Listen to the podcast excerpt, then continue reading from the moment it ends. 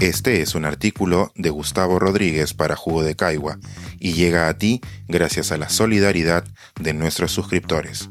Si aún no estás suscrito, puedes hacerlo en www.jugodecaigua.pe. Le deseo algo impopular. Nos enseñan a prepararnos para ganar. Yo le deseo prepararse para perder. A los nueve años me nombraron capitán de un equipo de fulbito de mi barrio, porque se me ocurrió su nombre, los chimpunes blancos, y porque gané el Yankenpo definitorio con el otro candidato. Luego vi derrumbarse mi primer sueño de grandeza. No solo descubrí que no destacaba por mi juego, sino que no tenía carácter para imponerme en la losa de un campeonato. Cuando íbamos perdiendo nuestro primer partido y la tribuna pedía mi cambio, un compañero me espetó que saliera, que fulano iba a jugar mejor que yo. Resignado, cedí la cinta de mi brazo y quiero creer que a cambio me llevé el aprendizaje de lo que significa un equipo. Cinco años después me enamoré de una chiquilla pispireta y pensé que yo también le gustaba. Un día, en la playa, hay que ver lo que a esa edad logran unos muslos dorados, le mostré un libro de cuentos de Ribeiro que estaba leyendo, y tonto de mí, le pedí que me lo firmara con una dedicatoria. Imagino que buscaba encontrar alguna pista en lo que fuera que me escribiera.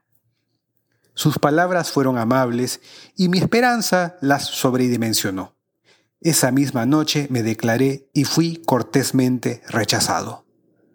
Durante años me sentí un idiota recordando esta anécdota, hasta que hace poco la usé para abrir una charla sobre Ribeiro en Colombia. Un par de años más tarde postulé a una universidad para estudiar arquitectura. Aquel verano caluroso me pasé las mañanas entre las paredes prefabricadas de una academia preuniversitaria, tratando de entender los misterios del álgebra, la geometría y la física. Por entonces no se promovía en mi país a la arquitectura como una disciplina creativa. Cuando acudí en marzo a enfrentar el examen, todo ese mar de fórmulas y ecuaciones me provocó mareos y solo encontré refugio en la tierra firme de las letras. Si bien alcancé un buen puntaje, no ingresé.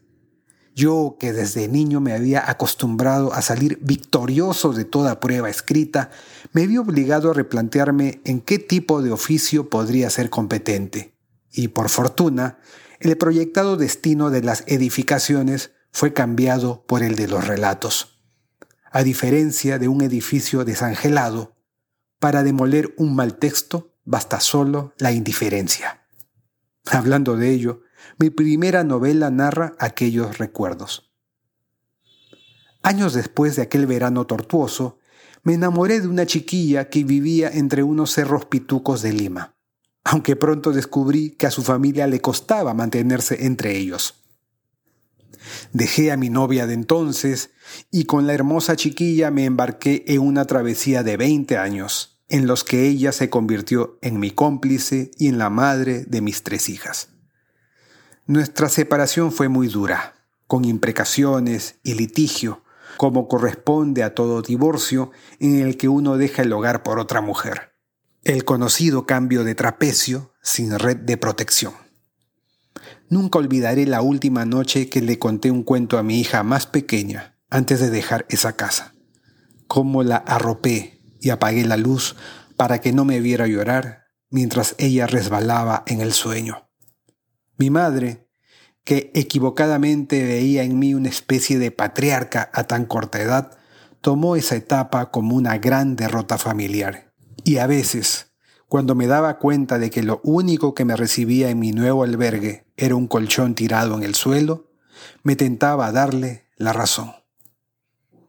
No menos traumáticas son las rupturas de otro tipo. No olvido nunca la que me planteó uno de mis socios en nuestra empresa boyante. Por entonces yo confundía lo que hacía con lo que soy y caí en un abismo de tristeza y miedo. ¿Cómo sostendré a mi familia? ¿Cómo podía llegar a su fin una carrera que tantos me alababan? Las respuestas llegaron cuando me asocié con gente maravillosa que me enseñó mucho desde otras disciplinas. Para cuando esta nueva sociedad también llegó a su fin, ya tenía la experiencia para saber que no se trataba del fin del mundo, que el fracaso que implicaba esa ruptura traía escondida la oportunidad de escribir más según mi propio horario, de asesorar a quien quisiera a mi ritmo, de hacer más siestas y de tomar más cafés con mis amigos.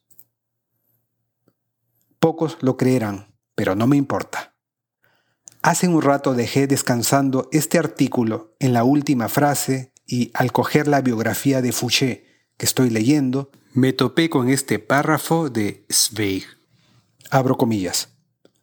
Nada debilita más al artista, al general, al hombre de poder, que la incesante consecución de su voluntad y su deseo. Solo en el fracaso el artista conoce su verdadera relación con la obra. Solo en la derrota advierte el general sus errores. Solo en la caída en desgracia el hombre de Estado alcanza la verdadera visión de conjunto de la política.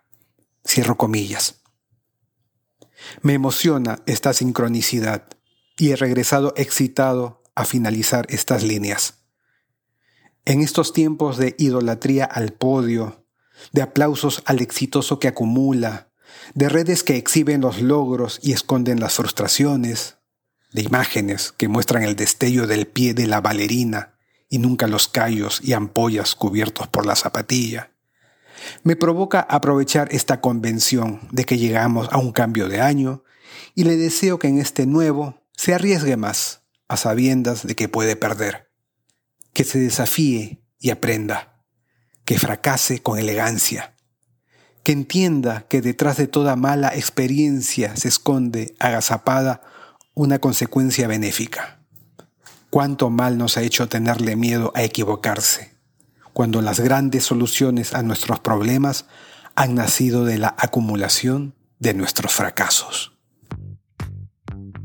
Este es un artículo de Gustavo Rodríguez para Jugo de Caigua y llega a ti gracias a la solidaridad de nuestros suscriptores. Si aún no estás suscrito, puedes hacerlo en www.jugodecaigua.pe.